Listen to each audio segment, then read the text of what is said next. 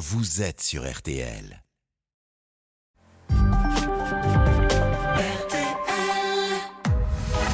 Jusqu'à minuit 30, Parlons-nous. Caroline Dublanche sur RTL. Bonsoir Caroline Dublanche, heureuse de vous retrouver pour Parlons-nous, un espace de dialogue pour vous confier et partager avec nous des moments de votre vie. Jusqu'à minuit et demi, l'antenne de RTL vous appartient. Tous vos appels sont les bienvenus au 09 69 39 10 11. Roman et Paul vont vous accueillir et vous guider jusqu'à l'antenne sous le regard complice de Marc Bisset à la réalisation euh, de l'émission. Et ce soir, une raison supplémentaire euh, d'appeler le standard au 09 69 39 10 11. Tous ceux d'entre vous euh, qui s'exprimeront euh, à l'antenne, eh bien, repartiront avec un superbe coffret RTL comprenant euh, près de 100 tubes en anglo-saxons des années 70 à aujourd'hui. Alors vous y retrouverez forcément euh, vos tubes euh, favoris 09 69 39 10 11. Si vous aviez encore une hésitation, vous dire oh bah pas ce soir, la semaine prochaine ou la semaine d'après, franchement ça vaut la peine. Hein. Allez, et puis parlons-nous. Vous le savez, c'est du partage, de l'entraide. Alors vos réactions sont importantes pour les auditeurs qui témoignent. Vous pouvez donner votre point de vue par SMS au 64 900 code RTL 35 centimes par message ou encore sur notre page Facebook RTL-Parlons-nous. Bonsoir Mathilde.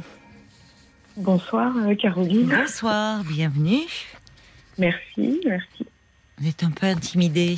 Oui, bah oui, hein, comme toutes euh, les, les, enfin, les auditrices ou les auditeurs qui, oui. Euh, au début, la première fois. voilà, au début, et puis vous voyez après, euh, souvent, euh, bah, le trac disparaît. Et puis en plus, vous avez bien fait d'appeler ce soir, puisque vous allez repartir avec un, magnifique coffret. Euh, ah.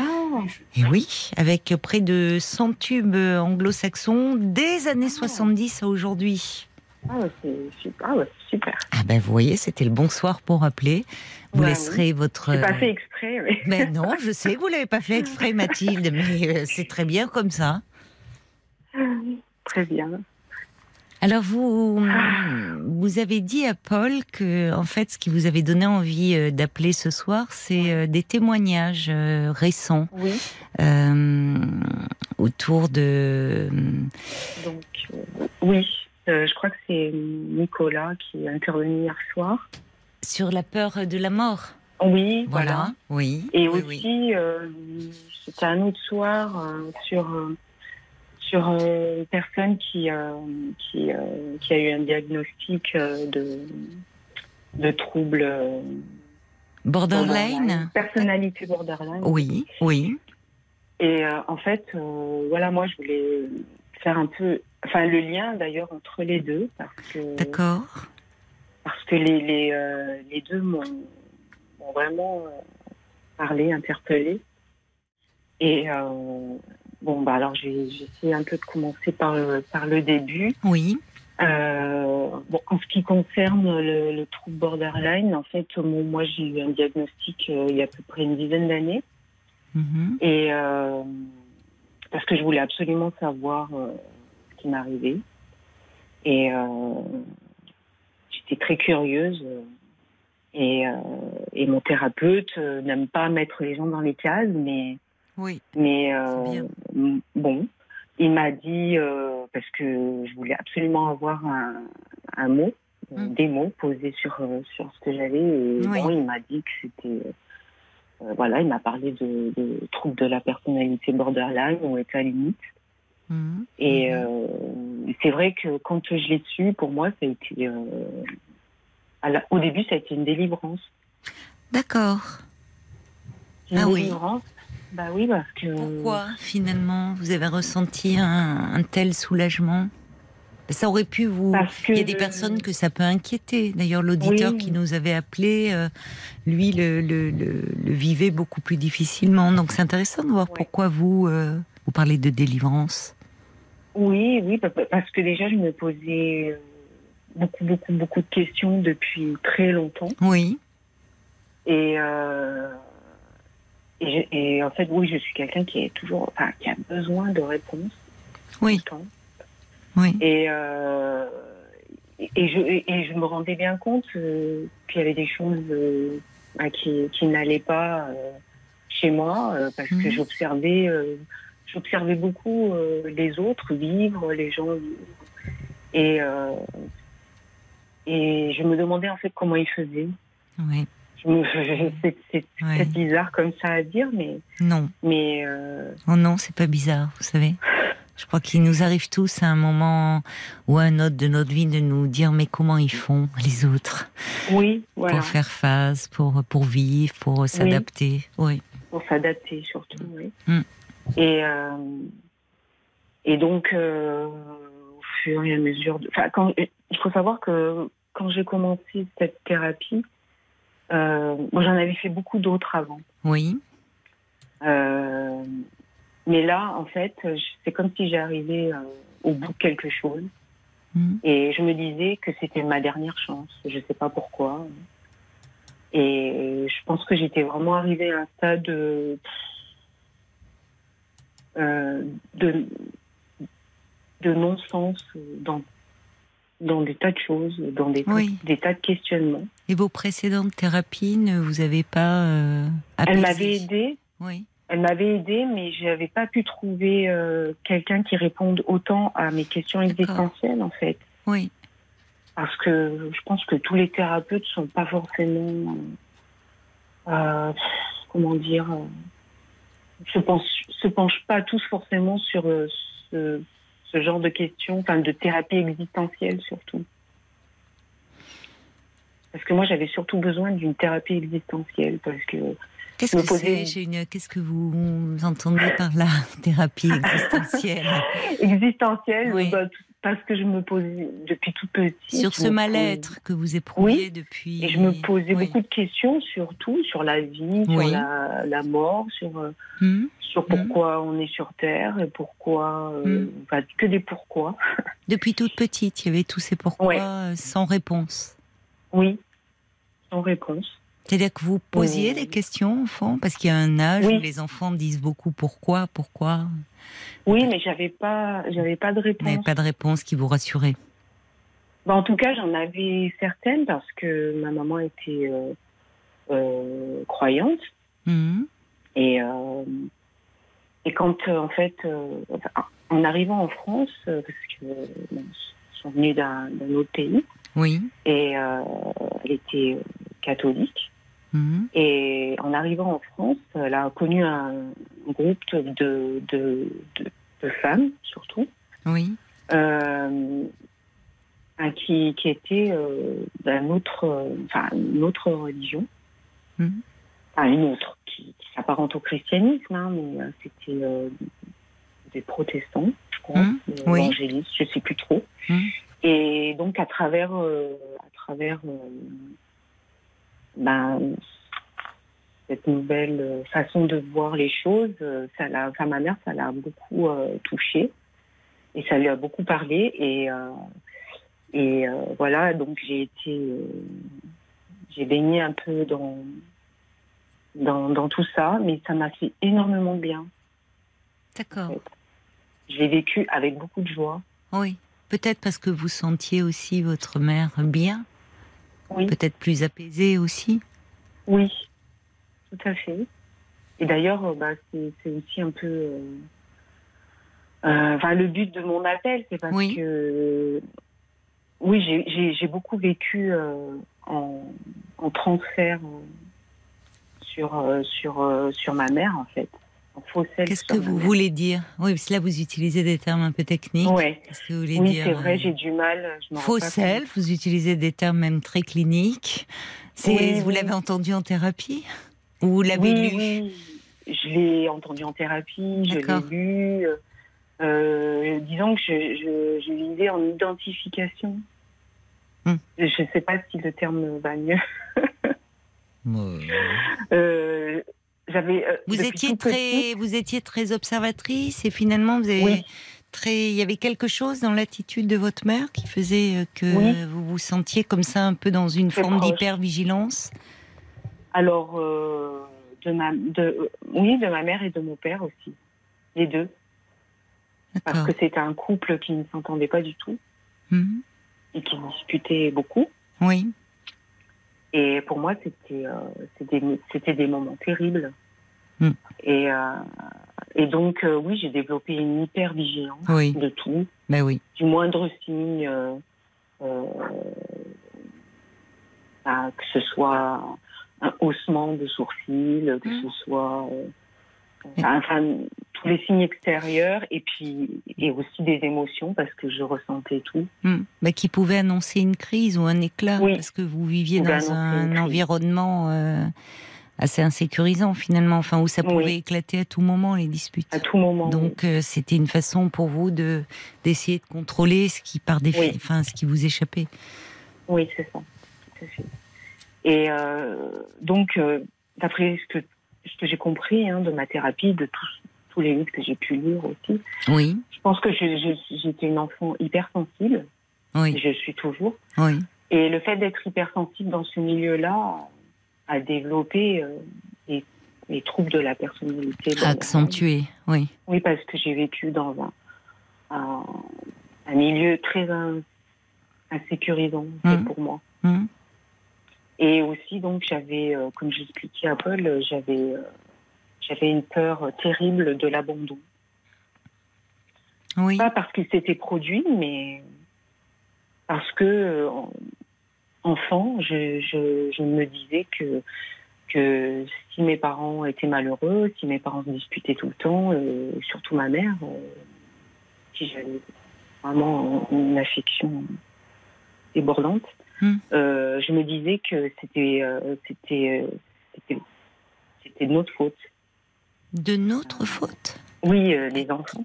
Ah, les enfants. D'accord. Vous avez des frères et sœurs? Oui, j'ai deux sœurs. Et les enfants pensent toujours cela, malheureusement. Oui. Que quand leurs quand leurs parents sont malheureux, c'est à cause d'eux. Voilà. Hmm. Et moi, c'était ancré très fortement et et donc, je m'étais euh, raconté une histoire euh, qu'ils euh, auraient été beaucoup plus heureux si, mm. euh, si ils n'avaient pas eu d'enfants et s'ils ah pouvaient vivre leur vie. Tiens donc, c'est pas n'importe quelle histoire que vous vous racontiez. Ouais. Ouais. Et donc, à chaque fois que. que enfin, je, disais donc que. Comme si vous étiez gênant, comme si votre présence était un peu. Ouais.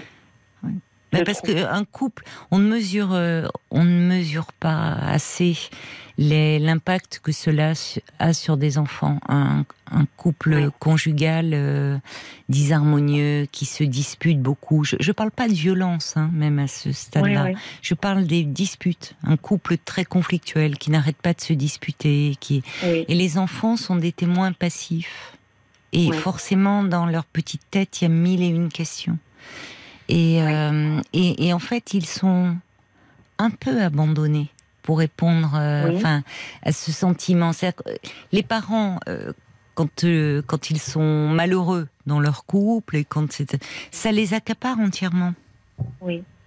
Et les enfants sont un peu laissés en plan. Alors, pas matériellement, euh, c'est-à-dire que, euh, mais un enfant n'a pas besoin qu'on s'occupe. C'est pas une plante verte euh, qu'on s'occupe de lui que matériellement, voyez, mais aussi être disponible effectivement. Oui, bah, oui, justement. Donc, effectivement, j'ai j'ai beaucoup manqué.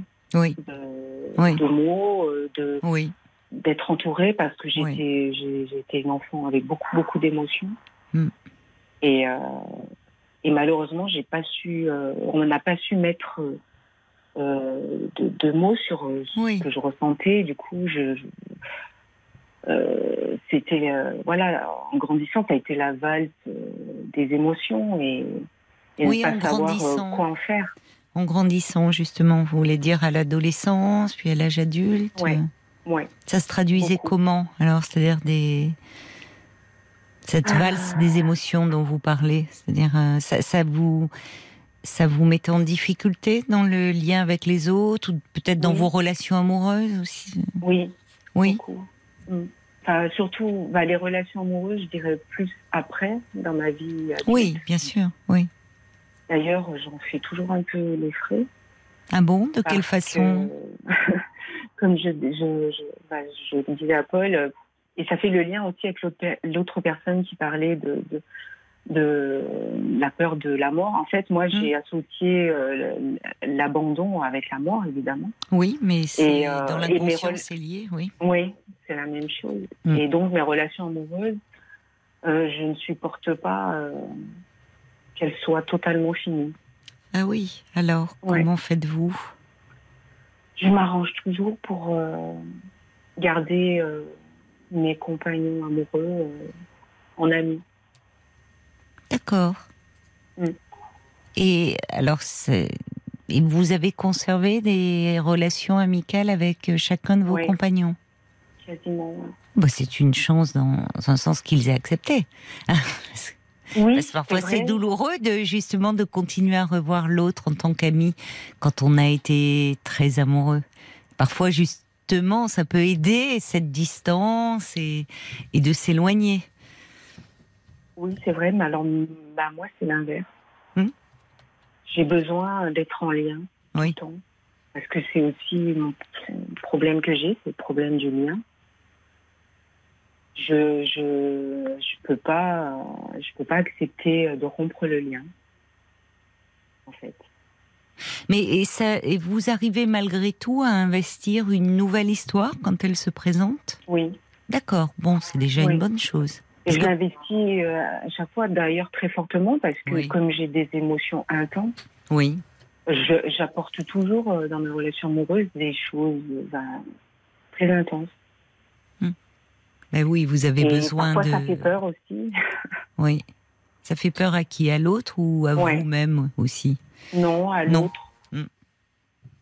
Parce que moi, euh, j'ai l'habitude, je vis, je vis, je vis beaucoup comme ça, hein.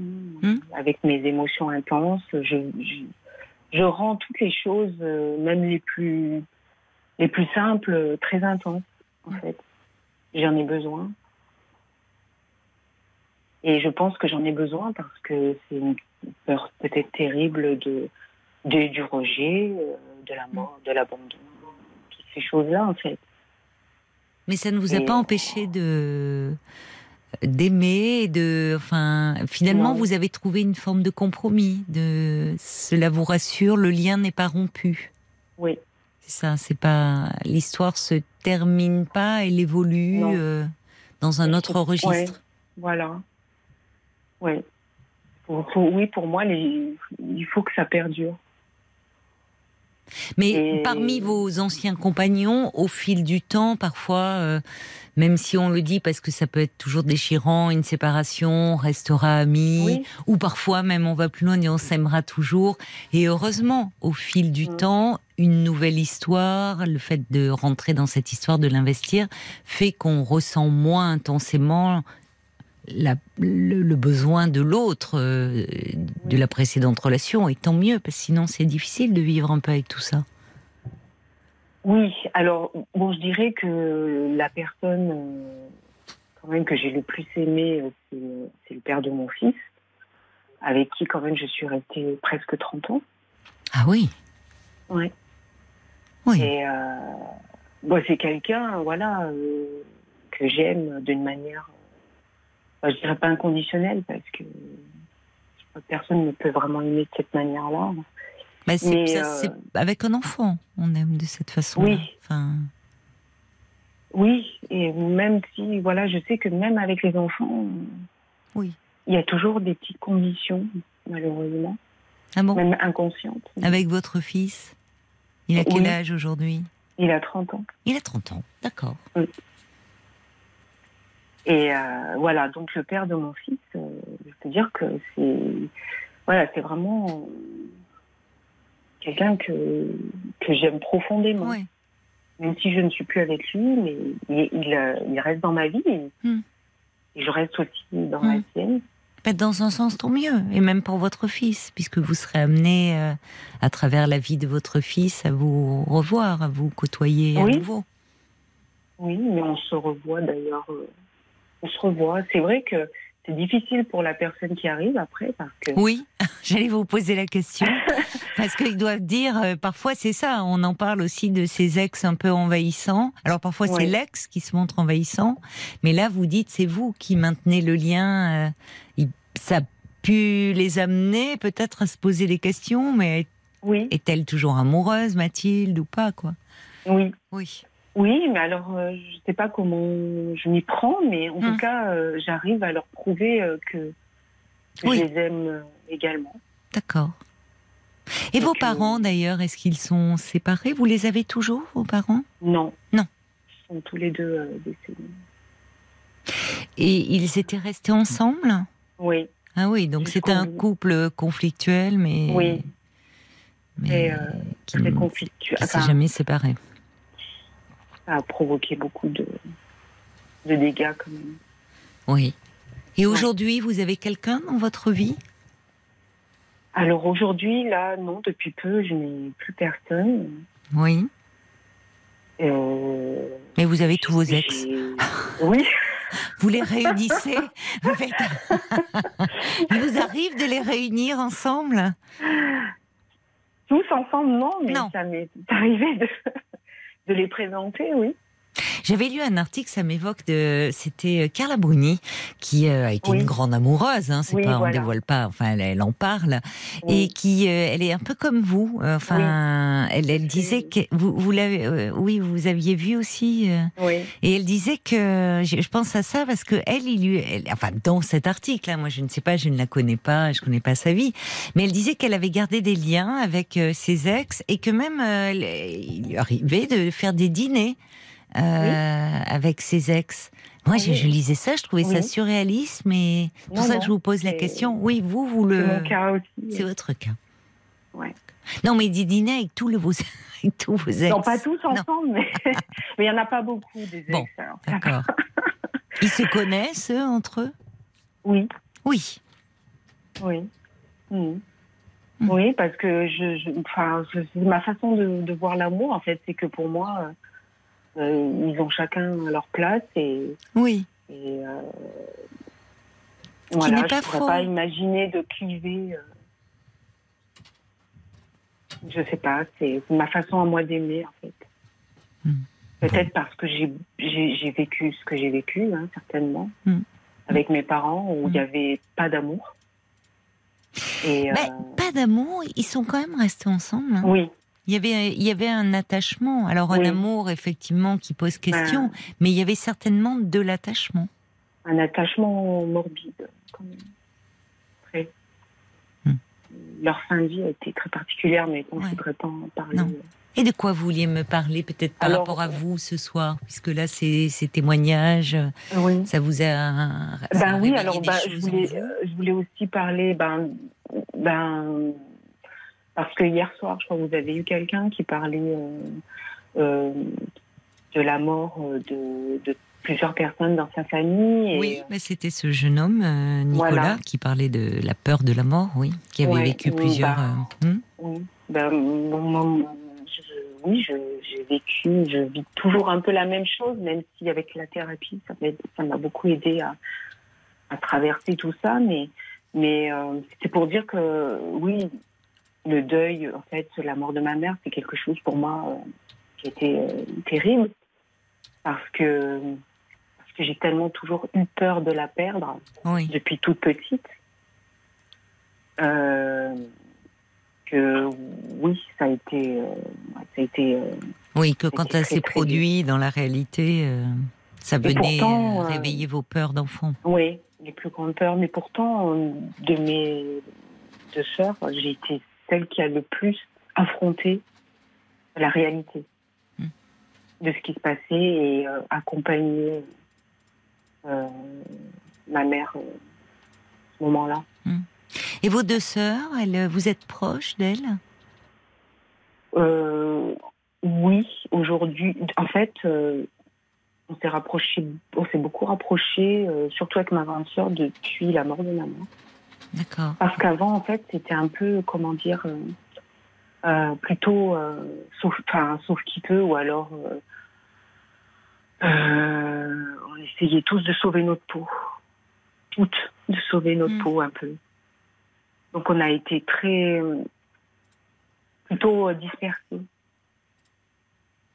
Mais cette peur que vous évoquez, euh, il y a, enfin, de très peur de, de l'abandon. Euh, ça interroge quand même parce que, comme si cette grande proximité avec votre mère, euh, comme si déjà enfant c'était un peu un rôle inversé, que c'était vous qui deviez la protéger au fond. Oui, oui, oui. D'ailleurs.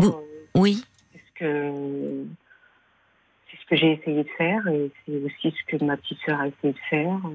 Mais pourquoi, euh, selon vous, euh, enfin, justement à travers vos thérapies ou après vous dites que vous l'avez accompagnée jusqu'à son dernier souffle, qu'avez-vous compris d'elle, de son histoire? Elle était fragile, elle avait des, troubles psychologiques? Non, elle n'avait pas de, non, non, elle avait pas de troubles, mais, mais euh, je pense qu'il y avait aussi je pense que chez ma maman, il y avait peut-être aussi quelque chose de particulier parce que d'après les, témoignages de ses sœurs, qui sont encore en vie, elle, était, euh, elle avait une place particulière dans la famille, hmm. euh, très à part, très... Euh, très Pourquoi? Pourquoi? Donc déjà enfant, elle avait une personnalité un peu singulière. Oui, enfant, jeune fille euh, de quelqu'un de très délicate, de très belle, de très soignée. Ce qui euh, pourrait être quelque chose de positif, mais qui a pu engendrer de la jalousie de la part de ses sœurs aussi. Je ne Même pas. en fait. Elle, elle, était admirée de ses sœurs. C'est ce qui paraît très étonnant. Oui. Et surtout de sa petite sœur, parce que ma mère était à part, mais, mais très, euh, très aimante, très bienveillante avec euh, ses sœurs également. Hmm. Donc il n'y avait, y avait pas de jalousie en fait. Et euh, donc oui, c'était c'était une sœur euh, très aimée. Et elle est partie en fait en se mariant, elle est partie, enfin, elle est venue en France. Et je pense que c'est. Ça a été une rupture pour elle, cette venue d'avoir quitté son pays. Oui, ça a été une rupture. Pourquoi elle est venue en France, votre mère? Parce que parce qu'en fait, euh, dans les idées un peu assez rétrogrades. Oui. Parce que, en fait, mes parents euh, viennent de Sicile. Hein. D'accord. Et, euh, et ma mère, je pense qu'elle avait des idées très modernes, en fait, déjà, mmh. Mmh. son époque. Mmh. Et elle trouvait la mentalité très, assez arriérée quand même. Oui. Elle voulait s'émanciper de oui, elle voulait cela, se donner une liberté, euh, de mener mm. sa vie comme elle entendait. Oui. Et elle vivait d'ailleurs euh, euh, une vie de, jeune fille assez, assez libre pour l'époque. Oui, C'était très étonnant oui. pour l'époque et pour le lieu. Transgressif par rapport à, oui, à, la famille, à la culture dans, lequel, dans laquelle elle évoluait. Mais il y avait la religion quand même. Hein elle, Oui, oui, il y avait la religion. Et, mais elle était voilà quand même très, très surveillée par euh, sa mère. Hmm. Sa mère qui se faisait beaucoup, beaucoup, beaucoup de soucis, qui avait hmm. elle-même vécu des choses très difficiles. Et euh, quand ma mère est partie, pour elle, pour, pour euh, ma grand-mère, ça a été un, déchirement. Hmm. Et je pense que je porte ça. Hein, Peut-être, oui. Je pense que même. Bon, je, dis, euh, oui, je, je, dis plus, peut-être que je vais dire trop de choses. Donc, je ne entends pas bien à certains moments. Le téléphone, euh, il faut bien parler devant. Oui. Non, non, ne me dites pas plus que vous ne voudriez dire. Je ne veux pas que vous regrettiez euh, après. Vous avez l'espace de la thérapie pour aborder tout cela. Il y a quand même un grand absent, je trouve, dans l'histoire, c'est votre père. Oui. Parce que votre mère, euh, modèle, enfin, mais peut-être que, y compris d'ailleurs dans vos relations avec les hommes, puisque au fond, vous avez vous euh, vécu un très bel amour, une très belle histoire d'amour avec le père de votre fils, euh, au point de, enfin, vous dites, vous, avez même dit, je pense que je l'aimerais inconditionnellement, enfin toujours. Donc vous avez su choisir quelqu'un qui a été bénéfique pour vous, enfin, qui a oui, en fait, j'ai l'impression que je les choisis tous. vous n'avez pas répété l'histoire de vos parents pas du tout. Sur ce plan-là. Mais c'est vrai que dans votre histoire, je sais pas, vous, il y a votre mère est très présente, omniprésente. Vous me parlez d'ailleurs même de son décès qui qui, qui, vous bouleverse encore. Vous parlez pas de votre père? Non. Non. Non, parce que justement, il avait très peu de place et euh, et, pourquoi il avait si peu de place Je pense qu'il n'a pas su prendre sa place et peut-être que ma mère euh, a tellement investi. Euh, Lui a-t-elle laissé, oui Oui. Elle, nous a tellement investi qu'elle n'a hmm. peut-être pas laissé assez de place. Hmm. À, notre père, en fait. C'est ce qui peut arriver d'ailleurs quand un parent est en difficulté, en souffrance dans son lien conjugal. Euh, il y a un surinvestissement. Il peut y avoir un surinvestissement de l'enfant ou des enfants. Parce qu'auprès des enfants, ils trouvent euh, ben, la tendresse, euh, l'attention, l'affection qui lui manque au sein de son couple. Et c'est un c'est un poids pour les enfants. Enfin un poids. Oui. C'est c'est à dire qu'il y a une ils sont mis à une place et un, finalement un, un rôle de consolation. Inconsciemment, hein, mais... oui, oui, inconsciemment. Et d'ailleurs, même aujourd'hui, je peux vous le dire de manière consciente parce que j'ai beaucoup euh, travaillé sur ça. C'est que inconsciemment, oui, on, on, on, s'était donné la mission de rendre notre mère heureuse. Ouais, voilà. Alors que c'était pas notre rôle. Pas du tout, parce que c'est toujours une mission impossible. Ouais, voilà c'est toujours une mission impossible puisque euh, évidemment votre votre mère avait une histoire qui lui appartenait bien avant votre naissance, mais ça montre à quel point euh, bah, les enfants euh, ils ne demandent qu'à une chose, c'est être aimé et aimer leurs parents. Et quand ça se passe mal, ils n'en sont jamais responsables. Et que quand un parent va pas bien, eh bien, même très tôt, l'enfant va chercher à le prendre en charge. Et c'est autant de, c'est autant de d'énergie perdue pour sa propre vie à lui. Oui. De prendre en charge un parent qui ne va pas bien. Oui, mais c'est exactement ce qui s'est passé. Hein. Hmm. Parce que malgré le fait que je, voilà, que, que j'ai eu un compagnon, j'ai eu un enfant, mais en fait, euh, pendant des années, euh, je m'étais donné la mission de vivre tout ce qu'elle n'avait pas pu vivre. C'est ça. Mais c'est toujours en réparation. Pas ma vie. Voilà. Bah alors, il est temps de vivre euh, votre vie maintenant, Mathilde. Oui. Quel âge, euh, enfin, je sais pas quel âge vous avez, mais. 54 bah, ans. Oui. Peut-être que votre mère n'étant plus là, malgré le chagrin, c'est peut-être aussi un espace qui s'ouvre pour vous. Oui. Oui. Aussi. Un espace qui s'est ouvert. Oui. oui. Vous allez pouvoir investir pour vivre pleinement votre vie et laisser un peu éclater vos désirs. En tout cas, merci euh, d'avoir témoigné par rapport à euh, d'avoir rebondi sur les témoignages. Vous parliez de euh, témoignages sur le, les troubles de la personnalité borderline. Alors c'est vrai que euh, à chaque fin d'émission, après avec Paul, nous faisons un petit bonus où nous revenons sur une problématique. Vous les avez écoutés, les parlons mmh. encore? D'accord. Mais parce que justement, alors je le dis peut-être pour les auditeurs qui ne connaissent pas encore, ou euh, chaque chaque soir, il y a un petit bonus qui s'appelle euh, Parlons encore, où on revient sur une problématique abordée. Vous avez parlé de de la personnalité borderline. Alors euh, c'est le 19 septembre que nous l'avons évoqué avec Paul. Mmh. Et mmh. puis vous avez aussi évoqué votre hypersensibilité. On a consacré un Parlons encore à l'hypersensibilité le 15 septembre voilà, vous pouvez réécouter. C'est des petits, vraiment euh, des petits formats. Hein. c'est une dizaine de minutes. Et euh, ça permet comme ça de, peut-être, si le sujet vous intéresse, d'en savoir un petit peu plus. Merci Mathilde. Merci à vous. Bonne route à vous. Au revoir. Merci beaucoup. Au revoir. Parlons-nous, Caroline Dublanche sur RT. Alors, eh bien, euh, eh bien, Mathilde, elle repartira avec son coffret euh, et tous ceux d'entre vous euh, qui passeront à l'antenne ce soir. Toute la programmation musicale d'ailleurs de ce soir, eh bien, ce sont des extraits de ce très beau coffret. Et puis pour ceux d'entre vous qui n'avaient pas pu passer aujourd'hui, enfin ce soir, rassurez-vous, demain toute la journée à l'occasion de la sortie de ce CD, donc demain vendredi 23 septembre, tous les auditeurs qui passeront euh, à l'antenne dans les émissions, euh, vous gagnerez ce coffret.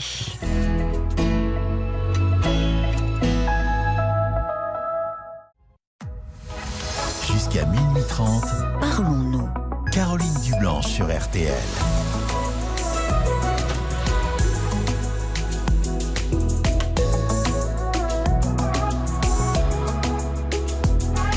Bonsoir Gilles.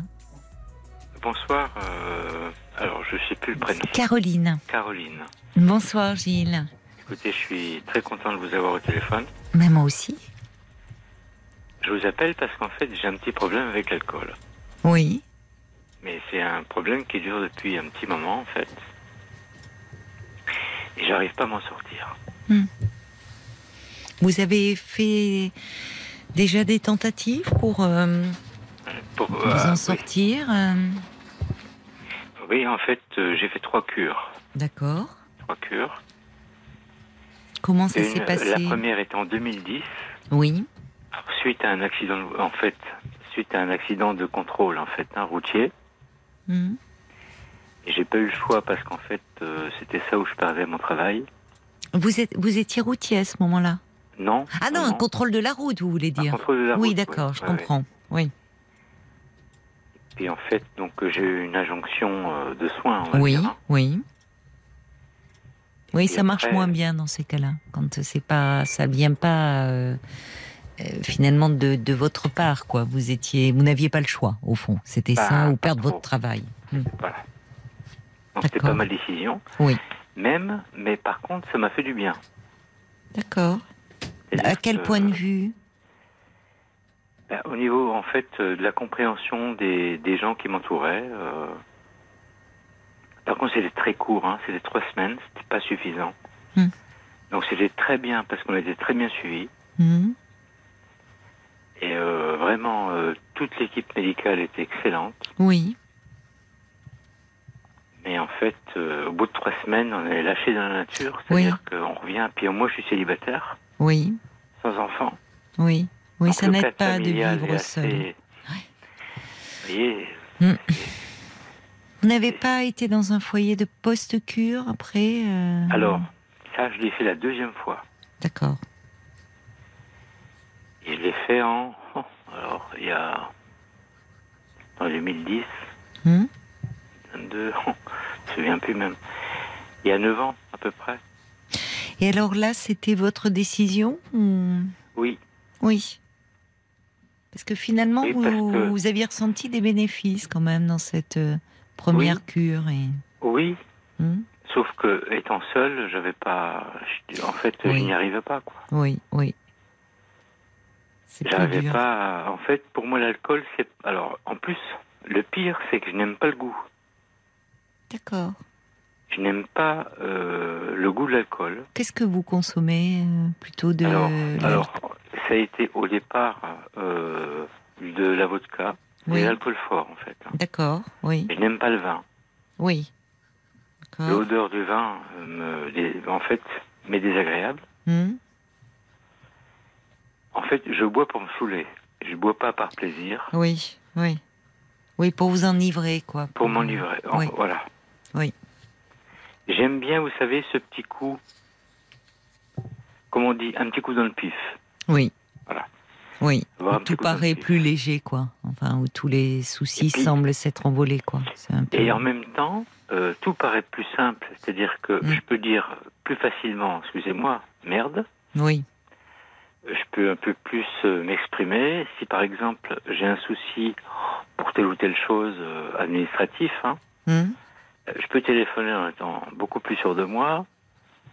Voilà, ça me donne des ailes. Oui. Et de la force. Oui, vous vous sentez plus confiant, vous, plus, Alors- plus fort. Ouais.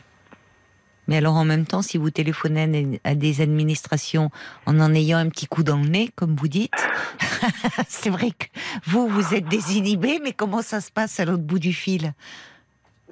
Ben, en fait, des fois ça fonctionne, je Oui. vais vous dire, parce que euh, je m'en livre pas au point. Comment dire C'est juste pour m'aider, en fait. Sauf qu'après, ça me rattrape. C'est ça le truc. Ça vous rattrape, c'est-à-dire... euh, Ah, il y a une sonnerie là. Vous êtes sur votre lieu de travail? Pardon? Vous êtes sur votre lieu de travail? J'entends une sonnerie. Aujourd'hui, non, non, non. En Non. fait, excusez-moi, c'est les pattes. Ah, vous faites cuire des pâtes Oui, en fait, ça y est. Ah, vous avez un minuteur. Ben oui, c'est ça. Ah, ah j'en ai pas moi. Je, je voyais euh, Marc avait tout, Marc avait tout de suite compris lui, parce qu'il a un cookéo aussi. C'est un cookéo. Oui, oui, bah c'est ça, mis des cookéos. Il, y a, il y a un club là dans l'émission.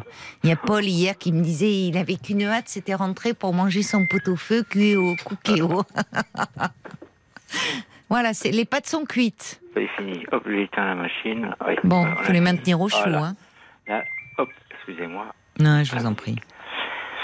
Et donc, euh, oui, et donc, euh, et en fait, c'est vraiment un problème parce qu'en fait, je m'en sors pas. Et euh, finalement, j'entends que derrière ça, c'est intéressant ce que vous dites, Gilles, parce que vous ne vous ne buvez pas par plaisir, quoi. Vous dites, vous buvez, vous n'aimez pas le goût. Je n'aime pas. Vous n'aimez pas les, vous, ce que vous recherchez, c'est l'effet que cela procure. C'est l'ivresse. Oui, oui. C'est l'ivresse. je n'ai aucun plaisir, même, même à bon vin, vous voyez pas. Je vais au restaurant, hmm. moi je bois de l'eau, enfin, c'est ça. Oui, oui. C'est pas du tout ce que je recherche. Oui. Je vais pas apprécier un bon vin avec un repas, en fait. Oui. C'est juste le petit coup, le petit coup dans la pif. oui, je comprends. Oui. Oui, qui tout d'un coup vous fait sentir autre, différent, euh, vous, mais en mieux, c'est-à-dire en plus confiant, plus sûr de vous. Oh, oui, c'est comme si tout d'un coup j'avais pris des ailes. Oui, ben oui. Vous voyez, c'est comme si. Euh, en, fait, par, en fait, par matin, je me réveille lourd. Hmm. Lourd de quoi? Je ne sais même pas. Hein. Hmm. Euh, la journée va me paraître compliquée. Oui. Bah, tout de suite. Alors maintenant, c'est le pastis. Bien. Hmm. Alors, ben, en fait, le premier réflexe, je vais à Carrefour, je prends mon pastis. Hmm. Et puis, bon, les journées me semblent un petit peu plus légères, on va dire. C'est-à-dire que le matin, avant de commencer votre journée, quoi, pour affronter la journée, les la, journée qui s'annonce, les difficultés, euh, c'est ça, c'est. Mais même pas. C'est-à-dire que des fois, euh, j'ai même pas de problème. En fait, je n'ai pas de problème dans la vie. C'est ça le pire. Je serais quelqu'un qui a des soucis, qui, qui a perdu son travail. Ou... Oui, mais il y a certainement aussi des problèmes qui remontent, euh, qui sont plus anciens. Parce que vous dites quelque chose d'important que vous vous sentez des ailes et vous m'avez dit parfois téléphoner à une administration, enfin tous les trucs euh, qu'on repousse, euh, tous les bon il faut le faire et là c'est comme si bon ben là euh, allez hop c'est c'est facile. Une montagne. Voilà c'est ça. Pour moi c'est une montagne. Oui. Mais vous savez qu'il y a beaucoup de jeunes d'ailleurs qui commencent comme ça, enfin, parce que pour surmonter une timidité, pour surmonter. Oui, ça, ça leur permet, l'alcool euh, leur donne ce sentiment d'être plus fort, plus euh, euh, plus confiant en soirée. ça leur permet d'aborder les autres. Parce que je suis quelqu'un de réservé. Oui, c'est ça. Je suis quelqu'un de réservé, de discret. Oui qu'on ne voit pas en fait. C'est-à-dire que je m'efface. Oui. Et par contre, ça, je l'ai remarqué depuis très très longtemps, hein, dans ma jeunesse, hein, parce que ça date, que dès l'instant où euh, j'ai un verre dans le pif, mais sans trop l'avoir, oui. eh ben, euh, je deviens juste drôle, et puis alors euh, j'attire toute l'attention. Ah oui, oui. Parce que en fait, euh, bah, en fait, j'ai élevé. En fait, moi, j'ai le vin bon. Oui, joyeux. J'ai pas le vin mauvais. Joyeux, vous. Oui. Ça. Oui. Complètement. Donc. Hmm. Donc vous êtes, ça attire les gens autour de vous. Oui. Donc du coup, ça me déplaît pas. Bien sûr. Puisque personne, en fait, si je bois pas, personne ne s'intéresse, si vous voulez. Oui. C'est le sentiment que vous avez, quoi. C'est comme s'il y avait deux Gilles. Il y a le Gilles euh, réservé, discret. Parce que le Gilles sans boire, c'est le Gilles triste. Tiens donc. Vous vous sentez triste? Oui. Oui. Le Gilles sans boire, euh, il n'est pas drôle en fait. Il est, ouais, il est ennuyant. Il est... Et d'où elle vient cette tristesse? Je sais pas, mais le lait sans boire, il est pas. Hmm. Oui. C'est pas. Il attire pas les foules, quoi. Forcément, comme quand on est triste. Il est en fait. vous êtes un clown triste, en fait. C'est ça, quand vous buvez. ouais. C'est-à-dire que j'ai un caractère assez cartésien. Oui. Je suis emmerdant, en fait. Je suis un emmerdeur. Quand euh, j'ai pas bu, je suis un emmerdeur. C'est-à-dire que vous êtes un peu, oui, c'est ça, un peu tatillon, un peu pointilleux. Oui, j'ai besoin de savoir, j'ai besoin de comprendre, comment ça se fait que. Mais parce que vous ah. devez être anxieux. Au fond. Oh. Non? Un peu, mais perfectionniste. Perfectionniste, ben oui. Et je deviens un chiant. Oui. On vous le dit, ah, ça, dans le boulot dans... On me le fait comprendre. Oui. Pas, tout le temps. oui. Dans mon travail aussi, oui. Oui. Mais oui, mais souvent, quand on n'a pas confiance en soi, on, est, on peut être, devenir euh, du coup perfectionniste. Toujours peur de, toujours peur de ne pas y arriver. Il faut toujours que ça, soit parfait. Oui. Alors, en, fait, euh, pourtant, je fais bien mon travail. Hein. Mais j'en doute pas. C'est ça qui me. C'est-à-dire que quand je vois comme ça se passe, des fois, voilà, hmm. j'ai besoin de mettre un petit coup de. Hmm. Alors que quand j'ai un verre dans le pif, tout me paraît. Hmm. Oui, mais au travail, vous oh. vous pouvez pas si. Euh, Alors le pire, c'est ça. C'est-à-dire qu'il m'est arrivé d'arriver alcoolisé au travail. Oui. Alors gentiment alcoolisé. Oui. Voilà. Oui. Alors, tout se passe mieux. Hein. Oui, D'ailleurs, plus... alors oui. vraiment, l'anecdote incroyable, hmm. c'est que je me dis mais ils l'ont pas vu, c'est incroyable. Bon. Là maintenant le port du masque n'est plus obligatoire, mais je me suis dit quand même, bah, ils m'ont trouvé beaucoup plus sympathique, bah, évidemment. Oui. Parce qu'en fait, je viens de changer de service. Oui. Et donc au début, bon, donc euh, je me suis dit bon, bah, au début, bon, bon calme-toi, au travail normalement, bon. Donc j'étais euh, comme j'étais avant, euh, strict et bien, bien réglé, tout, oui, pas drôle.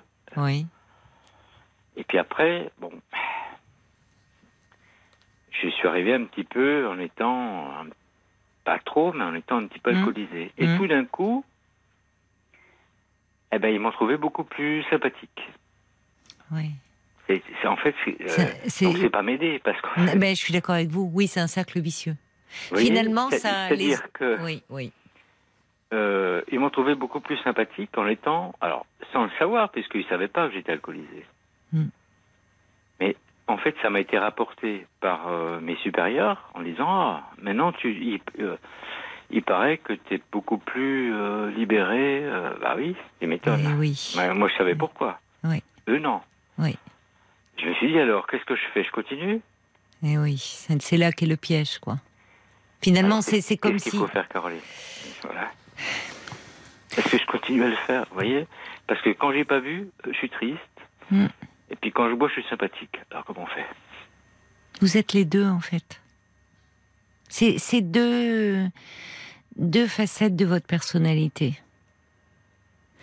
Et euh, je, pense que justement à travers... Euh, je pense que vous avez, euh, il y a quelque chose aussi qui s'exprime de vous avec l'alcool parce que l'alcool désinhibe.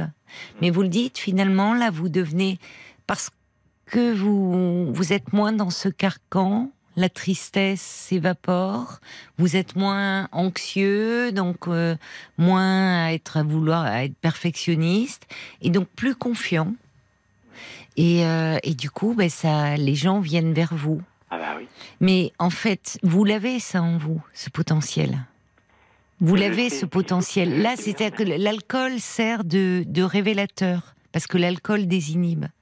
Mais en fait, c'est cette tristesse euh, sur laquelle il faudrait se pencher, qui, jette un voile sur votre vie. Vous voyez, comme, un, comme une nappe de brouillard un peu qui vous isole des autres.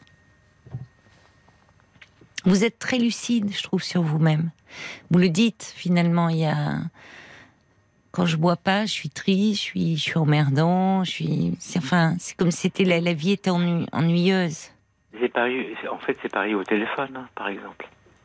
Vous voyez, par exemple, juste une anecdote. Quand on me téléphone, si, si j'ai pas bu, en cinq minutes, l'histoire est réglée. Oui. Et si j'ai bu, je vais développer, euh, on va me trouver extraordinaire, je vais m'intéresser à tout. Oui. À leurs détails, à leurs trucs. Oui. Mais parce que quand vous n'avez pas bu, l'anxiété, elle est là. L'anxiété et la tristesse. Voyez? On dirait un peu dans notre jargon, un peu un trouble anxio-dépressif. Donc elle, elle jette, euh, c'est comme une nappe de brouillard sur votre personnalité. Mais votre personnalité, elle est aussi celui qui s'exprime, qu'on trouve intéressant. Et là, je ne sais pas, je veux pas enfin, être indiscrète et, vous demander si justement, avant d'appeler ce soir, vous avez pris quelque chose. Moi, je vous trouve très touchant dans votre façon de vous exprimer, de parler de vous avec tellement de lucidité. C'est gentil. Mais c'est sincère. Non, je vous dis tel que je le ressens. Ça me touche. Et pourtant, vous parlez de vous, ces deux aspects. Et euh, je sens pas là chez vous une, cette rigidité, ce carcan. Je crois qu'il y a quelque chose qui vous étouffe depuis trop longtemps.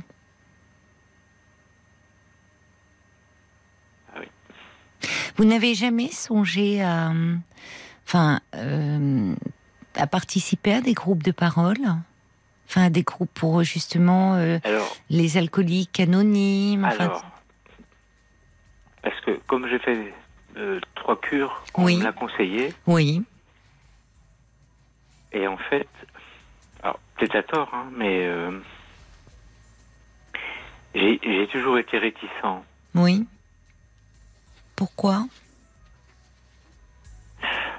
Peur de dire bon, je me présente, je m'appelle Henri. Oui. Euh, oui. Vous voyez Voilà, en fait. Euh, faut passer ce cap-là. On va continuer à se parler, d'accord euh, Gilles, on, marque une pause le temps des infos.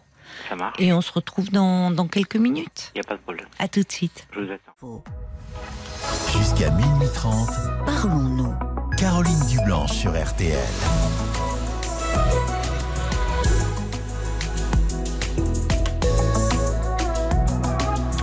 Sur RTL, le soir, vous me parlez euh, de votre vie avec euh, ses joies et ses peines. Jusqu'à minuit et demi, l'antenne est à vous au 09 69 39 10 11. Et nous sommes en compagnie euh, de Gilles, qui est avec nous depuis depuis un petit quart d'heure avant avant avant minuit.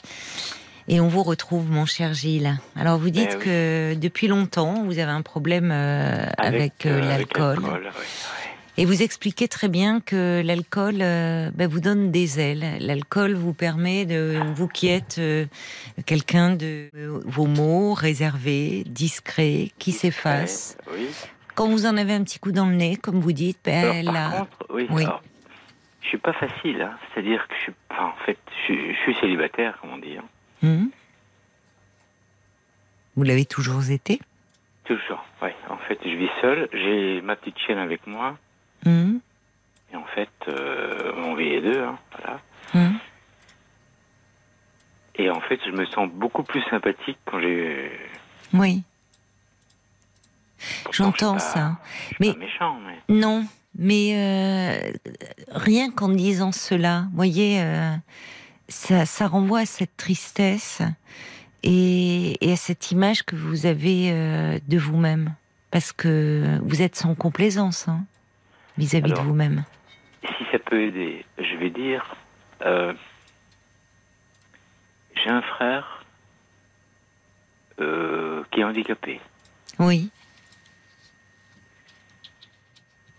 Et en fait, l'attention de Ma mère, en fait, a été sur mon frère. Eh Évidemment. Et ce que vraiment ce que je comprends. Et je pardonne absolument. Hmm. Et j'ai vécu, en fait, j'ai dû grandir seul. Dans l'ombre. C'est une explication. Oui. Je ne sais pas, en fait. Est-ce que c'est. Je ne sais pas. Ça, ça peut, c'est, ça joue, ça joue. Bah, vous dites j'ai dû grandir seul et aujourd'hui vous me dites je, suis seule euh, dans la vie. Euh, Et votre mère l'élevait seule ou votre Non, avec mon papa. En fait, oui. Euh, très solidaire. Non, non. Franchement, là, ce côté-là. Euh, C'était votre frère aîné euh, C'est mon petit frère. C'est votre petit frère. Ouais. Et en fait, on a 5 ans de différence. Il est né avec un handicap? Il a eu un bec de lièvre. Oui, et à l'époque, euh, parce que maintenant, en fait, ça s'opère très bien. Oui. Donc moi, je suis de 72. Oui. Et en 70, en fait, il a eu plusieurs choses. Il avait. Oui, parce qu'un bec de oui. Hein, le bec de lièvre, enfin, il a, il a, eu la totale, comme on dit. Hein. Le pauvre. Euh. Oui. Et en fait, il a, il peut encore aujourd'hui euh, pas manger normalement, par mm. exemple. Hein. Il est chez mes parents. Ah oui. Parce qu'il peut pas s'assumer du tout. Ah oui, c'est terrible parce que une, aujourd'hui les fentes labiales, comme on dit, ça se, ça se perd très bien. Le pire de ça, c'est qu'il a toute sa conscience. C'est-à-dire qu'il se rend compte de tout. Mais parce qu'un strabisme, aujourd'hui, ben, ça, se, ça se corrige très bien. Oui.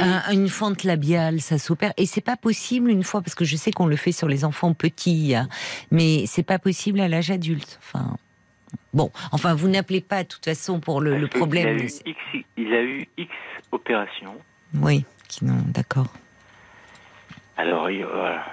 vous, vous avez grandi un peu tout seul, quoi. C'est-à-dire que. Bah, en fait, j'avais le droit de me taire. C'est-à-dire que. Ça. Et il y avait tellement à faire. Oui. Vous vouliez pas causer de soucis à vos parents. En fait, bah, puis j'avais, en fait, enfin, moi j'allais bien. Hmm. Donc, euh, hmm. donc, du coup, j'ai été élevé chez ma grand-mère. Ah bon? C'est une histoire, bah oui. Et, en fait, euh, mes parents travaillaient en fait en. J'ai pu en décaler, je crois. Oui, oui. Donc du coup, euh, bah, en fait, jusqu'à 13 ans, c'est quasiment euh, ma grand-mère qui m'a élevé, quoi. Et quel lien vous aviez avec votre grand-mère? Est-ce que là, vous bah, aviez de l'attention? C'était votre mère. mère. oui. Elle était une mère, elle était très maternelle ah, pour vous, très tendre. Ah ben, c'était ma mère. Oui. Oui. C'était parce qu'elle est décédée euh, il n'y a pas longtemps. ah euh, oui. Ah oui, ma grand-mère, c'était. Ben, on l'entend dans votre voix, oui. Vous vous êtes senti là quelqu'un d'important à ses yeux, unique à ses yeux. Oui. Hmm. Oui. Vous l'avez perdu récemment? Au mois de décembre, en fait. Ah oui. Oui. Oui, donc ça, c'est une grande perte pour vous. Ça en rajoute, mais oui. Hmm. Après, hmm. en fait, elle savait hein, ce problème. Excusez-moi. Non, non, mais je vous en prie. Elle savait ce problème que j'avais avec l'alcool, elle me disait si tu m'aimes. Oui. Arrête. Oui. Ah oui. Ah oui. Alors, bon, à chaque fois, euh, j'y mentais. Oui.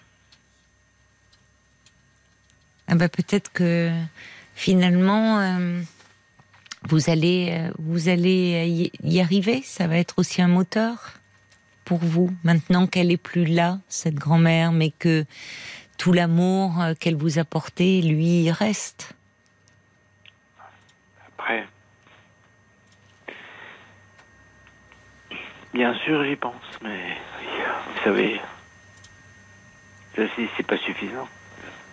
Mais vous savez, euh, je pense, euh, on entend à, votre émotion et à quel point pour l'enfant que vous étiez, ça a été compliqué. On sait que euh, quand dans une fratrie il y a un enfant handicapé, forcément il mobilise toute euh, l'énergie, la disponibilité, l'attention des parents, parce que plus fragile.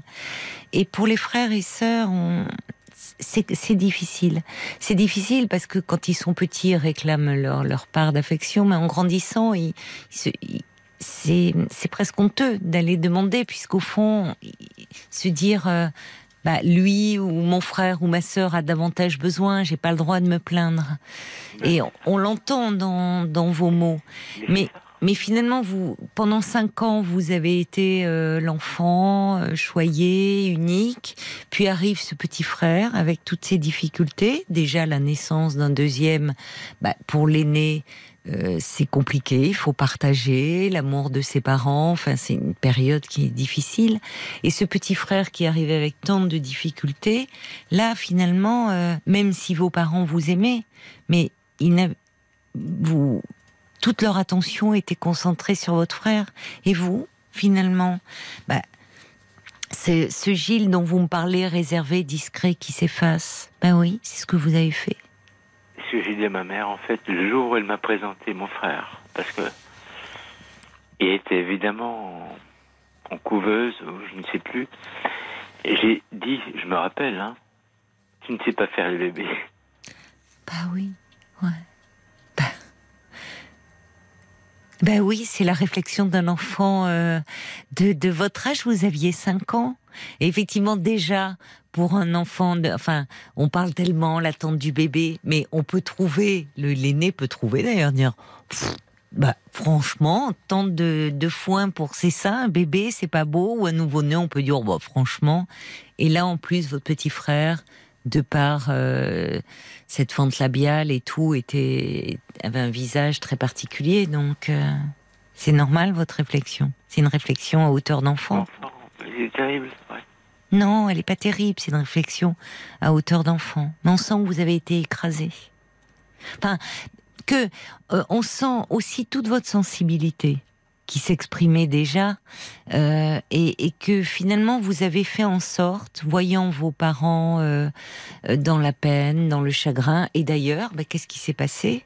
Ce petit frère, il a comme pris votre place. C'est là que vous, à ce moment-là, c'est votre grand-mère qui s'est occupée de vous. Comme s'il n'y avait plus de place pour vous. Je n'avais pas. Eh non.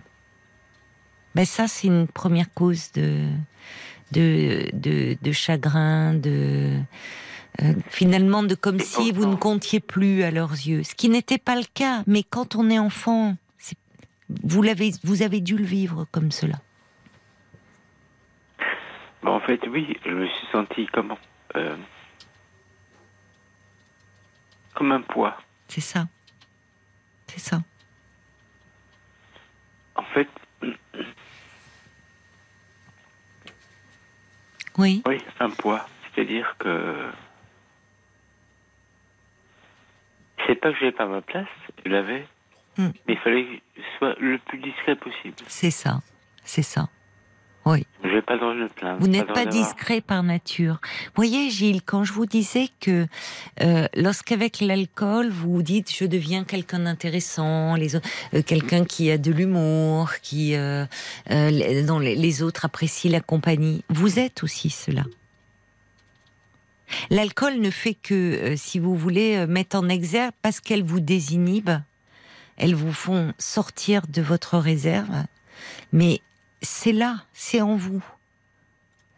Et c'est là où je pense que euh, il serait important de, de, se pencher sur vous, sur cette tristesse, pour pouvoir enfin vous en libérer. Et vous savez pourquoi je vous parlais des groupes de parole? Parce que bon, non, dites-moi, oui. on en on en parlait, euh, on en parle très souvent dans l'émission des personnes. Oui, mais en fait, vous voyez, je, je regardais. Alors après, j'ai pas pu voir la fin, mais il y avait dans la dans la grande librairie, je sais pas si vous connaissez l'émission sur France 5. Oui, ça me parle. Oui. Euh, il y avait Virginie Despentes qui était invitée pour son euh, nouveau livre. Et Virginie Despentes n'a jamais caché, enfin, toutes euh, ses addictions. Et euh, à un moment, elle a évoqué par rapport à l'alcool et où elle dit que finalement, oui, l'alcool, enfin, dit que c'est, on se dit, on sait, on sait bien que boire au bout d'un moment, ça y a un côté, ça on s'autodétruit, mais mais finalement, elle se disait, on va chercher quelque chose qui en fait nous nous nous nous, nous fait du mal. Et elle disait, elle a parlé des groupes de parole. Voilà, pour en venir en fait au, vif du sujet. Et euh, elle dit que hum, pour elle, ça a été euh, vraiment extrêmement important, ces groupes de parole. D'être dans un lieu, euh, justement, avec d'autres. Oui. Oui. Où il où, n'y a pas de jugement et où, en fait, il y a ou là, vous qui avez l'impression de ne pas exister, d'être qui, de, de vous effacer, de vous fondre dans la masse, dans un groupe de paroles, vous pourriez prendre pleinement votre place. Et vous, il y, y a, quelque chose de très, de très affectif, de très doux, de très dans cette entraide, parce qu'il y a des, y a toutes sortes de personnes. Il faut pas croire des hommes, des femmes, évidemment, des gens de tout milieu, qui ont tous des, des histoires, des parcours différents, qui s'arrangent tant bien que mal comme ils peuvent, et qui là, à un moment donné, peuvent se poser, peuvent se montrer tels qu'ils sont. Euh, et il y a quelque chose, enfin, ça m'a fait un déclic parce que j'en entends beaucoup parler, mais euh, oui, je me dis une personnalité, quel, quelqu'un comme Virginie Despentes. Je ne sais pas si vous avez, vous pourrez peut-être le, le, le, la revoir en replay cette émission. Et euh, vraiment, elle a dit à quel point les groupes de parole étaient étaient importants. Euh, où elle avait trouvé si vous voulez, une thérapie avec un dans même un, dans un service d'addictologie auprès de professionnels, c'est c'est c'est important, mais c'est complémentaire parce que finalement dans ces groupes de parole, au fond, ce qui ressort, il y a beaucoup d'humanité et, et c'est cette humanité que j'entends mais oui, et que vous cherchez.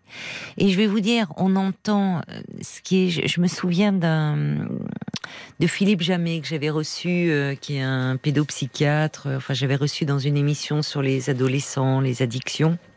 Il me disait que lui, il a une longue pratique auprès d'adolescents et il disait toujours à quel point il était, euh, enfin, il, était ému de voir que c'était, il disait, les, les, plus sensibles, les plus euh, pétris d'humanité qui, qui, qui, plongeaient dans ces addictions. Peut-être parce que justement cette sensibilité euh, les étouffait. Ils ne savaient plus quoi en faire, quoi. Comme s'il fallait euh, s'anesthésier. Vous êtes là? Oui, oui, je suis là. Je vais vous laisser un peu reprendre votre souffle. Il y, a, il y, a, beaucoup de messages qui arrivent pour vous. Je vais vous en lire quelques-uns. Euh, il y a Jacques qui dit, Gilles, la libération, ça serait de n'être plus qu'une face des deux Gilles, libéré et léger, sans recours aux artifices. Et pour cela, il faudrait vous délivrer de cette tristesse qui vous mine, aller en dénicher patiemment les causes. Euh, il y a quelqu'un, c'est pas signé, mais qui dit écoutez, je, je, ne sais pas si vous avez bu ce soir, peu importe, dit la personne, mais je vous trouve très touchant, et sympathique. Et dans un monde où les extravertis sont tant valorisés, cette personne ajoute, moi j'apprécie les gens discrets. Vous êtes plein de finesse. Le monde gagnerait à, à faire moins. Alors j'ai pas la suite du SMS, c'est malheureux, c'est limité à 160 caractères. Euh, appelez-nous 09 69 39 10 11. Je vois Paul aussi qui me regarde et, qui me fait signe qu'il y a beaucoup de messages qui sont arrivés pour vous sur Facebook, Gilles. Plein de messages de la même teneur, hein, de gens euh, très touchés par votre témoignage, comme ah François qui dit ah ben Gilles est jeune, il peut se sortir de ce fichu faux ami, mais ah le plus court chemin de soi à soi passe par autrui. Il faut qu'il ose aller vers les autres. Il y a Olivier qui dit ben moi je suis pareil. On est de la même année, euh, introverti aussi, et l'alcool, aïe, nous permet d'être en accord avec les autres. Le piège, c'est que l'on se croit sympathique juste à cause euh, de l'alcool, faux amis qui nous désinhibent. Ce qui est euh, bien déjà, c'est d'avoir le courage de téléphoner, de témoigner. C'est déjà un grand pas.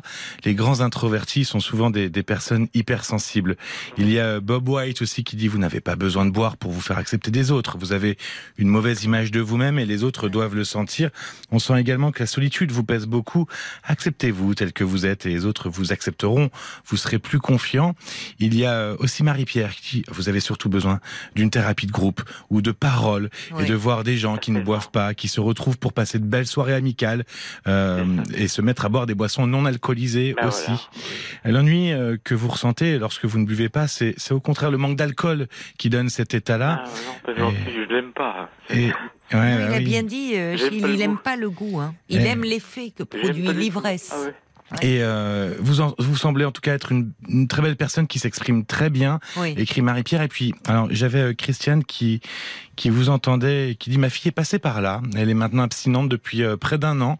C'est ouais. très difficile et et, euh, Oui. et d'ailleurs elle a elle a conseillé à Christiane de lire euh, ce livre qui s'appelle Sans alcool de Claire Alors, Touzard euh, pour comprendre ce par quoi elle est passée. Elle me dit que l'histoire de cette femme ressemble énormément à la à, à la sienne. Ça pourrait changer, euh, ça pourrait donner du courage à Gilles pour comprendre qu'on peut retrouver une vie normale entre guillemets et euh, et être soi-même, retrouver sa véritable personnalité. Mais c'est tout un long cheminement pour accepter Ah oui, de vivre sans la béquille de l'alcool et autres drogues. Oh là là, ouais. Mais sa, sa fille, euh, voilà, elle est passée Ah, par là et ça fait un an qu'elle ne boit plus. C'est un long parcours, hein, vraiment. Vous voyez, il y, y y a Louisa aussi qui dit Gilles, souhaitez-vous qu'on vous trouve drôle, intéressant? Ou bien souhaitez-vous tout simplement être aimé Aimer. Aimé, ouais. Mais vous savez, cette partie-là, vous dites, l'alcool, parfois, il y a, il y a des gens qui ont l'alcool triste ou qui, ont, qui sont agressifs. Vous, finalement, ça vous rend léger. Comme si la tristesse, Oui. là, elle s'évaporait, elle se diluait dans l'alcool. C'est bien plus simple. Mais oui, mais c'est bien sûr que c'est un faux ami parce que l'alcool entretient la- dépression. Et je pense que cette tristesse, enfin, je, je ne vous connais pas, mais souvent euh, dans les, les problèmes d'alcool, il y a souvent un, un état dépressif. Bien sûr. Vous voyez, cette Vous tristesse dont avez vous là, me parlez. oui, bien sûr. Et c'est à- des phases très dépressives. oui. Enfin, voilà, voilà. euh, je me reprends, mais en fait, il y a des moments où vraiment, euh, je me sens pas bien, en fait. Oui. C'est déjà cela qu'il faudrait euh, traiter. Et ça, si vous voulez, dans, vous avez déjà euh, fait des cures, vous, vous pouvez recontacter les, les équipes. Euh, et je, Mais je- ai fait trois, donc vis-à-vis de mon travail, enfin, vous pouvez aller dans un service d'addictologie aussi. Parce qu'ils peuvent vous proposer, voir avec eux déjà un accompagnement, ce qu'ils peuvent vous proposer, voyez, en, en consultation. Et parallèlement à cela, puisque justement ce qui vous manque aussi, il y a cette solitude qui n'aide pas. Parce qu'on on sait que c'est toujours une période à risque, euh, la sortie de cure. Et l'isolement social euh, joue, enfin, est un risque de rechute. Et évidemment, là où on va trouver du monde, où est-ce qu'on trouve du monde, un peu de vie quand on est seul? Dans les cafés, dans les bars, dans les brasseries? Mais en fait, non, parce que moi, j'y vais jamais. Allez Je, jamais. je m'alcoolise euh, chez moi. D'accord. Oui, mais les gens qui il faut bien que vous sortiez quand vous dites ils vous trouvent euh, euh, drôle, intéressant. Oui, Je pense que vous avez besoin de liens aussi. Enfin, vous voyez, c'est une banalité de dire ça. Mais euh, on a tous besoin de liens. Et je pense qu'à travers des groupes de parole, auprès d'associations, vous trouveriez ce lien et cette chaleur humaine dont vous avez besoin. Alors il y a ce premier cap à passer, quand vous avez dit d'ailleurs non sans humour, je m'appelle Henri et je voudrais réussir ma vie.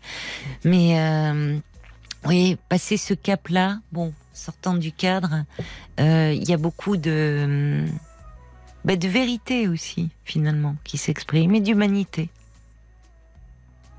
Donc, euh, prenez contact, peut-être avec, euh, voyez, les alcooliques anonymes, regardez autour de vous. je vais faire. C'est le premier pas. Et parallèlement à ça, vous pouvez voir avec un service d'addictologie. C'est complémentaire. Vous n'êtes peut-être pas obligé de partir en cure, vous verrez ce que l'on vous dira. Mais il faut que vous ayez un soutien autour. Voyez, comme un, comme un filet, un peu quelque chose qui, qui vous enveloppe et avec des personnes un peu que vous pouvez appeler les jours où ça pèse trop lourd. Aussi. C'est aussi ça. Et vous allez voir que il y a, il y a toutes sortes euh, euh, de personnes.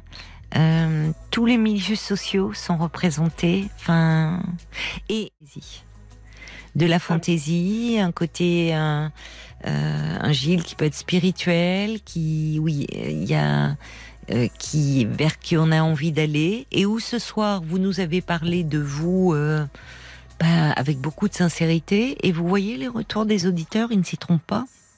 Quand je vous disais que vous étiez quelqu'un d'attachant. Et vous n'avez pas sorti le grand jeu, là. Voyez? Vous n'avez pas cherché à nous séduire ou... Tel que vous êtes, vous êtes quelqu'un de profondément attachant. Faut pas le perdre de vue, ça, Gilles. Vraiment. Donc, euh, ça vaut la peine pour... Euh, voyez Ces ailes-là que vous sentez pousser, elles peuvent pousser que, enfin, vous vous autorisiez à prendre votre place à prendre la place qui vous revient. Vraiment. D'accord? Je vous embrasse, Gilles. Merci, Caroline. Prenez soin de vous et puis donnez-moi de vos nouvelles. Hein. Un de ces soirs dans quelques temps. D'accord? Merci en tout cas. Allez, je vous embrasse. Vous faites une caresse aussi à votre petite chienne. Oui, oui, je ne pas. Elle dort là. Elle dort. Bon, alors la réveillez pas. Non. Au revoir Gilles, à bientôt. Merci. De tube pop que Gilles, euh, on va lui envoyer bien sûr, et puis ça continue euh, demain les amis, hein, dans toutes les émissions. Un petit mot encore de Michel de Bayonne qui dit oui moi aussi j'ai trouvé euh, Gilles bouleversant et aussi euh, très courageux qu'il prenne soin de lui. Un petit mot également de, de Bambi qui dit dimanche sera la journée mondiale du rêve, l'occasion de valoriser ses idées, ses objectifs, ses rêves et qu'ils se concrétisent. Bah oui et puis il y a cette phrase de Jacques Brel que je ne peux que vous dire je vous souhaite des rêves à non plus finir et l'envie furieuse d'en réaliser quelques-uns. Je vous embrasse, je vous souhaite une très belle nuit, un excellent week-end en compagnie de Georges Lang et on vous dit à lundi, 22h.